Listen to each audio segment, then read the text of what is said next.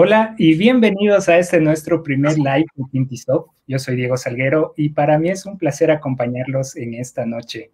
Hoy abordaremos un tema muy interesante, el cual es la importancia de los datos para la toma de decisiones y que es fundamental tanto para negocios, pequeñas, medianas y grandes empresas. Bueno, pero antes de empezar, me gustaría recordarles que se suscriban, activen la campanita y le den like a este video ya que de esta manera nos motivan a seguir creando contenido de calidad totalmente gratis y con expertos en la materia. Y adicionalmente me gustaría mencionarles que si nos dejan comentarios aquí en el video, lo hagan con respeto para poder así crear una excelente comunidad. ¿Listo? Tengo el grato honor de presentarles a un gran amigo mío, Carlos, quien es analista de datos y experto en inteligencia de negocios, el cual nos explicará un poco acerca de este fascinante mundo. Hola Carlos, buenas noches. Buenas noches amigo, ¿cómo estás? Eh, pues bien, aquí un poco con este frío de la capital, pero todo bien, aprovechando el home office y terminando la jornada laboral. Gracias por invitarme y un gusto estar aquí. Genial. Eh, cuéntanos un poco acerca de ti, a qué te dedicas, qué funciones cumples día a día, en qué proyectos has trabajado, en qué empresas has trabajado para que nuestra audiencia esté al tanto de tu experiencia. Claro. Eh, bueno, eh, yo he trabajado básicamente en consultoras.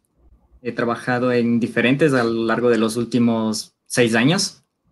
Y esto me ha brindado la oportunidad de no estar únicamente en un solo giro de negocio, sino a su vez también en diferentes como son las aseguradoras, como son bancos, cooperativas.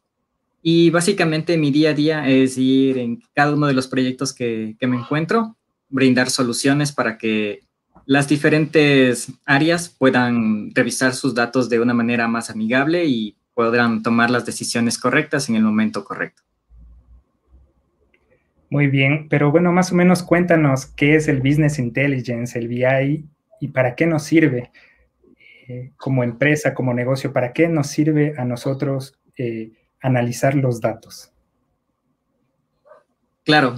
Eh, bueno, de manera general, básicamente todo a nuestro alrededor son datos. Entonces, cada vez que no nos, no nos damos cuenta de que tenemos datos alrededor, estamos perdiendo una oportunidad de mejora. Ahora, el BI básicamente es un conjunto de procesos que los utilizamos con el fin de tomar unas, unas mejores decisiones para el bien de nuestra empresa o de nuestro, de nuestro giro de negocio en general. ¿Ya?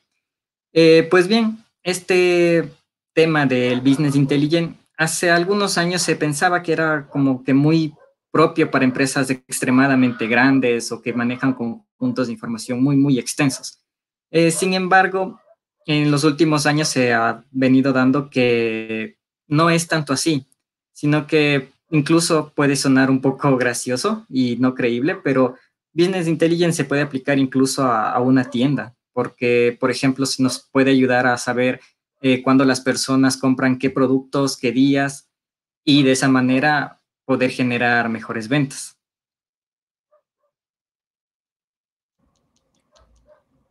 Y muy interesante todo esto que nos mencionas ahora. Eh, también tenemos acá otro tipo de preguntas que es, por ejemplo, ¿qué importante eh, debe ser la calidad con que las empresas o los negocios deben empezar a guardar la información? Claro. Eh, pues bien, eh, para todo este tema de manejo de información, análisis de datos, el principal ingrediente, llamémoslo así, son específicamente los datos. Entonces, si quisiéramos tener una mejor manera de análisis, un mejor análisis de, nuestros, de nuestra información, eso es obvio que necesitamos que nuestra información esté eh, de una excelente calidad. Esto básicamente se constituye en que tenga las siguientes características, que sea preciso, que sea oportuno, que sea comprensible, comprensible, perdón, y que también se pueda comunicar con otros sistemas. Es decir, mm, ¿de qué me sirve tener, me invento una tabla en donde tengo todos mis clientes, pero los tengo identificados por un ID, un numérico, un autonumérico? Y si yo esto lo quiero cruzar, no sé, por poner un ejemplo con alguna base del registro civil, eh, no me va a coincidir, porque obviamente necesito primero que sea comprensivo para todos, en este caso sería el número de cédula. Entonces, debido a esto, la calidad, cómo guardamos la información, es muy, muy importante cuando queremos empezar a analizar datos, incluso antes, cuando solo queremos mantener mm, a nivel de reportes o ver la información cómo, cómo va o los datos, cómo se van guardando, eh, saber qué cliente específicamente nos está eh, ayudando con el crecimiento de, nuestra empresa, eh, debemos tener exactamente todos los datos muy, muy bien guardados. Hace algunos años los sistemas tenían básicamente un espacio en blanco en donde se digitaba y eso ocasionaba muchos problemas. por ejemplo, que en lugar de, colocar correctamente la cédula podían, ponían caracteres, en los datos de nombres y apellidos colocaban al revés, cambiados, el segundo nombre en apellido y ese tipo de cosas. Sin embargo, con los años esto de a poco se ha ido un poquito mejorando y esto se hace mediante los sistemas de ERP que actualmente existen, que ya tienen sus propias validaciones internas. Por ejemplo, ingresa un número de cédula y ya internamente tiene el código para verificar con el dígito verificador en el caso de aquí de Ecuador. Y ya en un primer momento indicarle al usuario que está un dato ingresando erróneamente y tomar las correcciones incluso antes de que llegue a nuestros datos, a nuestras bases de datos. Sí, eso me, conlleva también otra pregunta. Eh, ¿Es importante también en dónde se almacena la información? ya que te doy un caso puntual, eh, bueno, por nuestra experiencia, tuvimos un cliente que tenía información eh, de varios meses, de varios años, guardado en archivos Excel. Y al momento que quiso implementar, hacer estos reportes gráficos, concatenar con otra información, llevarlo hacia otro nivel, no lo pudimos hacer. Entonces, la pregunta puntual, ¿qué tan importante es también en dónde almaceno yo la información? Claro. Eh, también debería ser básicamente al mismo nivel de la, de, la, calidad en cómo guardamos el lugar donde lo almacenamos. Es decir, por ejemplo, en el caso que estás colocando, eh, de nada me sirve que tenga un Excel, un archivo de Excel completo, que tenga todos los datos, que tenga números, correos, absolutamente todo exacto, todo correcto, todo funcional. Si, no sé, incluso puede darse un caso de que por un error humano se borre el archivo, eh, sigue siendo un archivo en una computadora, se puede corromper con un virus o simplemente por una falla de energía puede corromperse. Entonces, claro, o sea, dónde lo almacenamos es bastante importante. Y, por ejemplo, en otros casos, cuando ya tenemos un almacén de datos en donde aquí colocamos la información, también es muy importante ir generando los respaldos periódicos para evitar este tipo de cosas, como los que te mencionaba, que por un error humano se puede perder información de años o incluso ya no se puede llegar a tener un análisis de acuerdo a lo que nosotros querramos hacer. Claro que sí, claro que sí. Eh, otra pregunta también muy importante, ¿en qué punto yo como empresa, como negocio, necesito empezar o implementar un análisis de datos? Mm, ya. Eh, la respuesta más sencilla es lo más pronto posible. Eh, como te comentaba hace un momento, hace algunos años sí era como que VI, soluciones de VI era como para las empresas más grandes, pero esto más que nada era debido a las grandes inversiones que, que se tenía que aplicar. Es decir, para generar, para mantener toda una infraestructura de almacenamiento de datos, personal, las licencias de las herramientas que existían en un inicio. Entonces, todo eso conllevaba un presupuesto bastante elevado, que obviamente solo grandes empresas podían eh, darse, digamos, ese lujo de, implementarlo.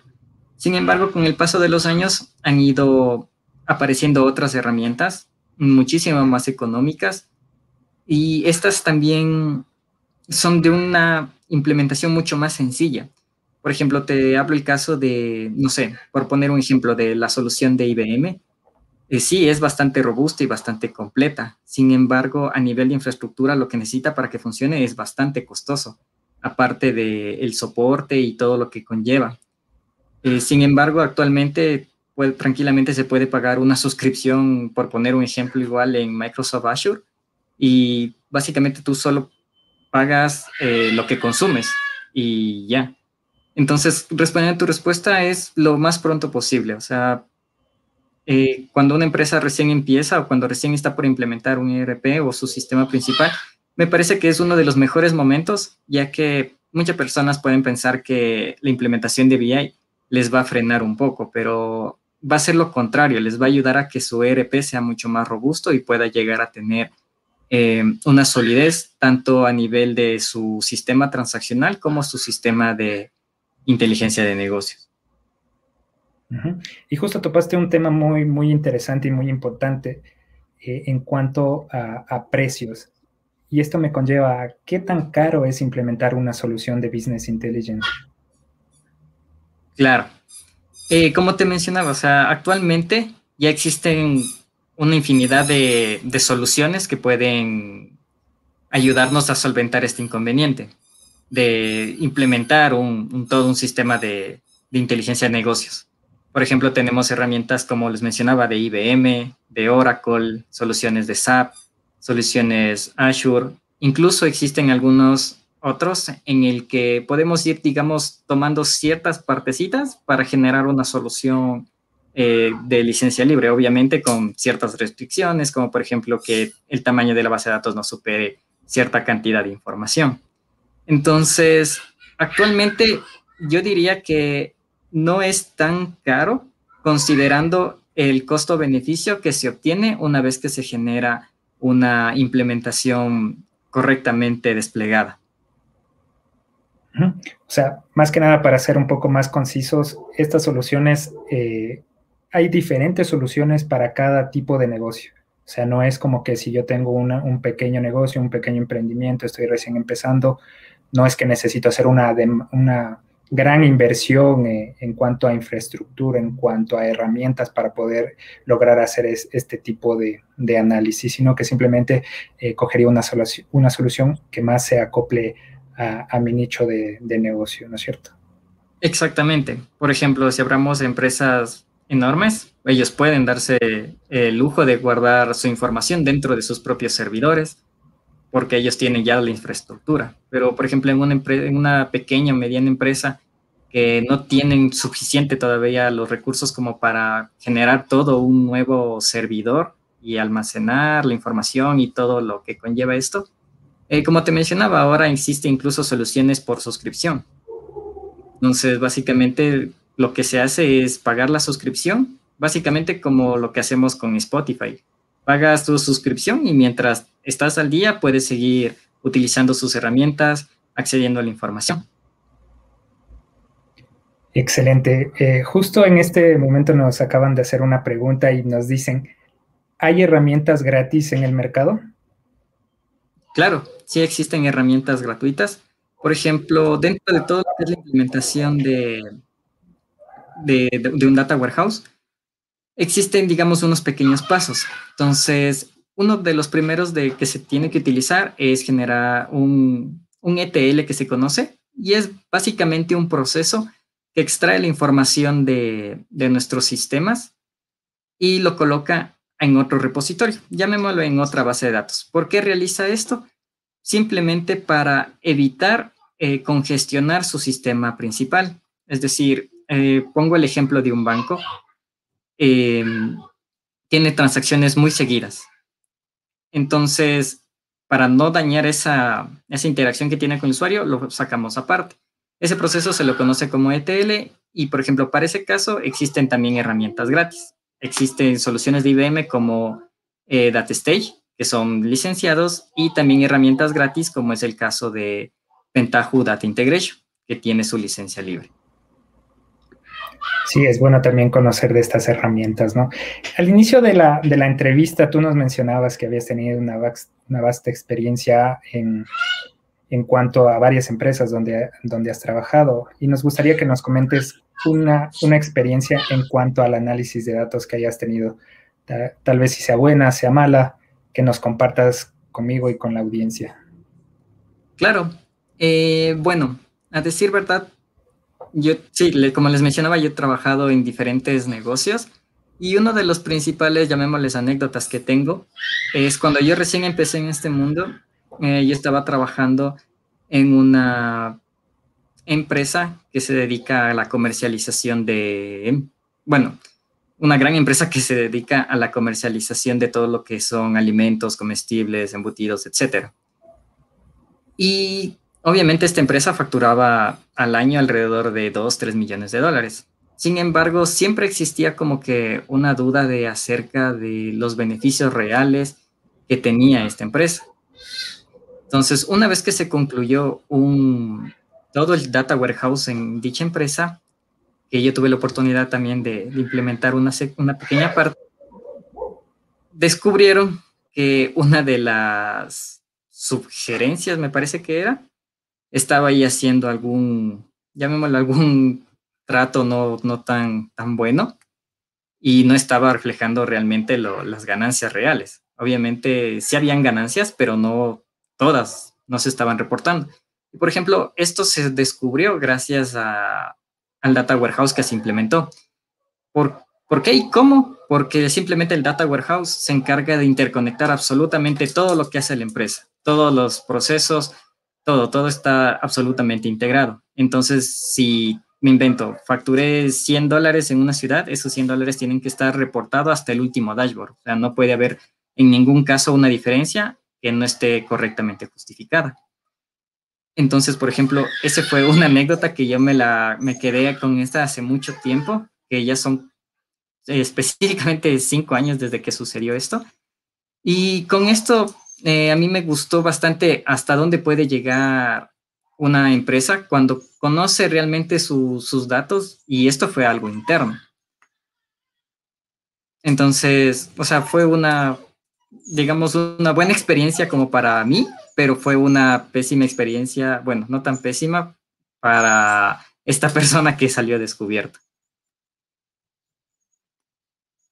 Claro, y justamente para, para, eso es lo que nos sirve, nos sirven los datos, ¿no? Para saber qué está yendo bien, qué está yendo mal y poder tomar las decisiones lo más pronto posible. Eh, eh, a ver, y en cuanto tú nos mencionabas ahorita algo sobre dashboard, no sé si es que nos podrías explicar un poco acerca sobre qué tipos de visualizaciones de datos yo cuando implemente una, un análisis o un VA puedo obtener yo. Haz de cuenta que yo soy gerente de una empresa y necesito tener los reportes al día. ¿Cómo estas herramientas me ayudan a mí a tener la información actual y en el momento preciso? Claro, eh, claro. A ver, de manera general, yo los clasificaría como que existen dos tipos de visualización de datos, los que son los reportes y los que son los dashboards que los mencionaba. ¿Cuál es la principal diferencia? Que los dashboards son eh, específicamente para, eh, digamos, gerentes que lo que quieren es ver el estado actual o la información que quieren ver, pero en, ese, en un solo pantallazo. Es decir, consta básicamente de a lo mucho tres o cuatro gráficos en los cuales ya pueden verificar todo pero también existen los reportes, los reportes operativos, que básicamente utilizan las, digamos, las personas que viven el día a día de la, del, del negocio de la empresa. Entonces, ¿a qué se diferencia? Que los reportes, si es un listado más detallado, es un, digamos, un nivel de detalle muy, muy bajo, que esto conlleva a que no se pueda presentar en un solo vistazo. Entonces es como que mm, para un nivel más abajo, no gerencial, sino para que las personas puedan ir viendo exactamente detalle por detalle en dónde está, no sé, alguna diferencia o algo que exactamente quieran revisar. Excelente, excelente. Y, en cuanto a ventajas de hacer estos análisis de datos para las empresas, ¿cuáles, cuáles verías tú las más adecuadas que, sean? Eh, claro, a ver, de las principales ventajas tenemos lo que es básicamente poder analizar nuestra información externa como interna. Eh, también podemos llegar a tener un nivel de profundidad de análisis de nuestros datos súper bajo, llegar a saber hasta el último detalle de nuestros datos. Eh, podemos llegar a conocer nuestra a nivel históricos. Por ejemplo, si es una empresa que ya está muchos años en funcionamiento, podemos ver cómo fue en el pasado, qué decisiones fueron las correctas, en qué sirvió y también nos sirve para lo que son proyecciones y pronósticos a futuro. Muy bien. Y, en cuanto a la otra parte, las desventajas de hacer un análisis, ¿hay algunas? Eh, claro, yo diría que existen dos principales. Una es el costo, pero con ese, digamos, eh, asterisco de lo, de lo que estábamos conversando hace un momento, que ya no es tan costoso como, como antes. Y por otro lado es el tiempo de implementación. Hablamos que en promedio en una mediana empresa se tarda entre seis y ocho meses de construcción. Entonces esas son las principales, digamos, desventajas. Sí, y, muy importantes de tomar en cuenta también, ¿no? Y tal vez algo que nos recomendarías a nosotros, a nuestra audiencia, en cuanto al almacenamiento de información, de cómo deben hacerlo, de cómo deben mejorarlo, de si deben asesorarse de una, de una empresa que les ayude a hacer esto. Cuéntanos un poco también, Carlos, por favor. Claro. Eh, a ver, básicamente para como lo que estábamos mencionando, eh, tanto la calidad de información como dónde almacenamos nuestra información es sumamente importante. Entonces, desde mi punto de vista, es todo lo que hemos estado hablando en los últimos minutos. Si tenemos los recursos necesarios y podemos darnos esa oportunidad de mantener nuestros datos de manera local, es una de las mejores alternativas. Esto sí, aclarando de que sea eh, una posibilidad para la empresa, no que tengamos que hacer una gran inversión como para hacerlo. Y por otro lado, si no podemos llegar hasta ese nivel de madurez, eh, podemos tener una alternativa como lo que les mencionaba de servicios en la nube. Ahora, cada una de estas tiene sus ventajas y sus desventajas. Por un lado, eh, el mantener nuestra información de manera local eh, tiene un costo alto de mantenimiento. También nosotros está de nuestro lado tener todas las seguridades activas, a nivel de respaldos, evitar cualquier tipo de ataque, llamemos tipo hackeo, incluso de fenómenos naturales, como puede ser, no sé, un, terremoto, un incendio, cualquier cosa. Y por otro lado, en el servicio de la nube estamos susceptibles a que simplemente se caiga el servicio y, ya, o sea, sí, a nivel de facturación nos va a costar menos, pero claro, o sea, digamos que mi sistema principal o una de los sistemas principales los tengo en, en la nube. Y justo un cierre de mes falló el sistema, se cayó Azure, o sea, ya no se puede hacer absolutamente nada. Entonces, hay que analizar las dos alternativas y de acuerdo a cada una de la situación de cada empresa, se puede tomar una u otra alternativa. Claro que sí. Y justamente eh, nos, preguntan, eh, nos dicen, ¿recomiendan y implementarlo para pequeñas y medianas empresas también? ¿O cómo se puede motivar a los pequeños negocios a que implementen este tipo de soluciones? Claro. Es claro que se puede recomendar para pequeñas y medianas empresas. De hecho, en la mayoría de empresas que son de aquí del Ecuador son medianas y son que se están implementando actualmente. Y para eh, pequeñas empresas o negocios pequeños, creo que hay que salirse del paradigma pensando que una implementación de inteligencia de negocios es algo supremamente complejo, que es algo que nos va a mm, costar mucho. Entonces, no es tanto así. Podemos empezar desde cosas muy, sencillas, como lo que estábamos hablando, desde cómo manejamos nuestros datos, cómo los almacenamos, la calidad con los que los guardamos. Entonces, podemos empezar desde esos pequeños detalles y ya se estaría hablando de una inteligencia de negocios, llamémosle versión cero. Y claro, ya una vez que tengamos todo eso, podemos ir implementando un poco más de cosas que incluso ni siquiera necesitamos realizar con herramientas muy específicas como las que las había mencionado. Por ejemplo, hablando de un negocio muy pequeño, hablemos de una tienda, como les ponía hace un momento tranquilamente podemos ir registrando en un archivo de Excel y desde un Excel también ya podemos ir generando nuestros propios versiones cero de nuestros tableros o dashboard, eh, generando eh, tablas, generando cualquier tipo de gráfico que nos permita tener una visión más clara de cómo está nuestra empresa en, en el momento actual. Claro, o sea, la motivación más grande es, ¿no es cierto? Si yo tengo mi pequeña ferretería de barrio y quiero saber qué se está vendiendo más, qué no se está vendiendo, qué tengo que comprar para el siguiente mes, cómo me abastezco, eh, y así sucesivamente muchas cosas que en los pequeños negocios se dan. No hay que tenerle miedo a implementar una solución de estas, ¿verdad? No es que, ah, no, como mi negocio es pequeño, yo no tengo que hacerlo, lo dejo eso para los grandes. Y eso es una total mentira. Si, si, tienes tu negocio pequeño, lo puedes hacer tranquilamente, ya sea con herramientas gratuitas, eh, sea con herramientas pagadas de bajo coste y todo lo demás, pero sí lo puedes lograr. Y esto me conlleva a, una pregunta más que, ¿qué herramientas nos recomiendas para que nosotros o, nuestra audiencia que está escuchando eh, esta entrevista en este momento para el análisis de datos? Unas herramientas puntuales que me recomiendes que nos podrían ayudar mucho. Claro, eh, digámosles que un poquito más profesional, eh, yo recomendaría el Power BI. Es una, es una aplicación bastante sencilla, tiene incluso, es compatible con dispositivos móviles y tiene un mecanismo bastante amigable que una persona no técnica, no especializada, lo puede empezar a, trabajar. Y por otro lado, como para, mm, digamos, como para esos pequeños negocios, tenemos lo que es lo que les había mencionado, el Excel.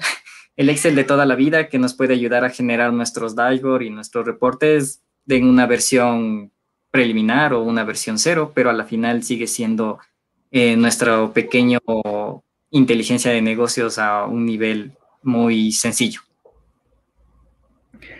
Muchísimas gracias, Carlos, por acompañarnos en esta noche. Gracias por toda esta información que, nos has brindado y creo que nos va a ser para mucha ayuda de aquí a futuro. Una vez más, muchísimas gracias por acompañarnos y nos gustaría también tenernos, eh, tenerte por acá otro, en otra oportunidad. Claro, gracias Diego, gracias a todos y claro, un gusto haber estado aquí y haber compartido un poco del conocimiento que tengo con todos ustedes. Gracias. Gracias, Carlos. Y gracias a todos por acompañarnos en esta noche, en esta pequeña entrevista. No olviden suscribirse, activar la campanita y darle like al video. Conmigo, hasta la próxima. Cuídense. Chau, chau.